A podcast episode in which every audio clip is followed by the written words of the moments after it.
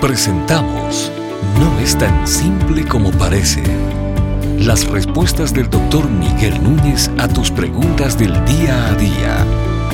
Bienvenidos. Si el Espíritu Santo es quien nos convence de pecado y nos guía a toda verdad, ¿por qué no figura en ninguna de las cinco solas? Bueno, hay, varias formas de responder eso. Por un lado, si fuéramos a poner en las cinco solas todas las enseñanzas que quisiéramos enfatizar, tendríamos que hacer muchas solas y ya no estarían solas, ya estarían muy acompañadas. Entonces, realmente eso es una manera como jocosa de, de responderlo, pero el Espíritu Santo está detrás de cada una de las solas. Número uno, el Espíritu Santo inspiró las escrituras, de manera que en sola escritura tenemos que hablar del Espíritu Santo. El Espíritu Santo es el agente de la Trinidad a través de la cual Dios nos regenera. Y cuando hablamos de justificación solamente por fe, eso es regeneración. Yo nazco de nuevo por la obra del Espíritu Santo. Ahí está el Espíritu Santo. Número tres, en sola gracia, cuando Dios me da salvación, quien viene a morar en mí es la persona del Espíritu Santo. De manera que ahí está el Espíritu Santo y tengo que hablar de él obligatoriamente cuando hable de una salvación por gracia.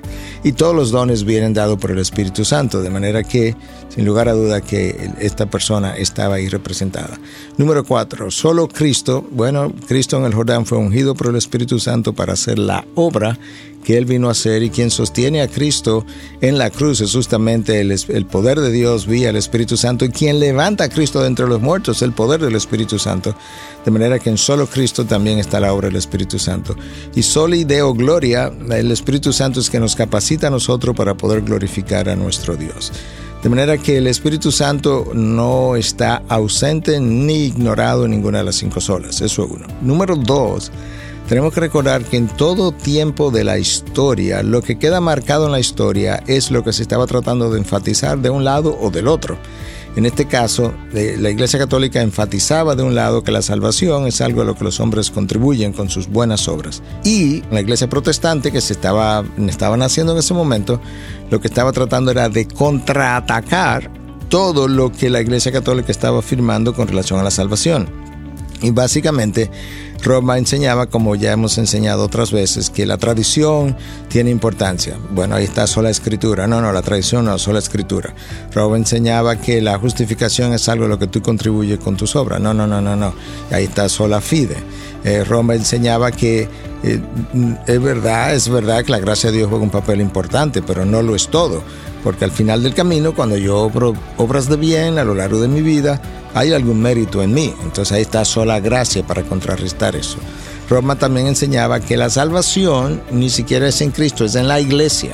Es por la obra de Cristo, pero la salvación se encontraba en la iglesia. Los protestantes estábamos y estamos diciendo, no, no, no, no, no es en la iglesia, es en Cristo. La iglesia proclama el Evangelio, pero es en Cristo.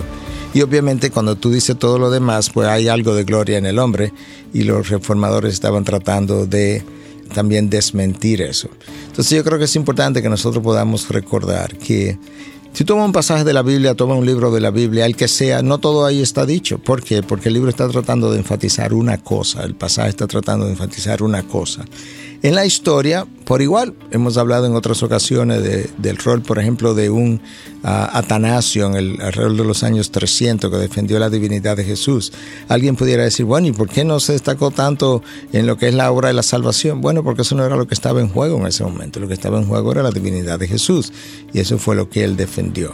De esa misma manera, entonces, no tenemos un solo Espíritu Santo, porque eso no estaba en juego. La obra del Espíritu Santo no era algo que, que Roma estaba enfatizando de una manera errónea necesariamente, aun si la entendía erróneamente, no era el énfasis del momento para tener que enarbolar una bandera de solo Espíritu Santo. Entonces yo creo que eso puede traer claridad a la pregunta del por qué no tenemos otra sola para el Espíritu Santo.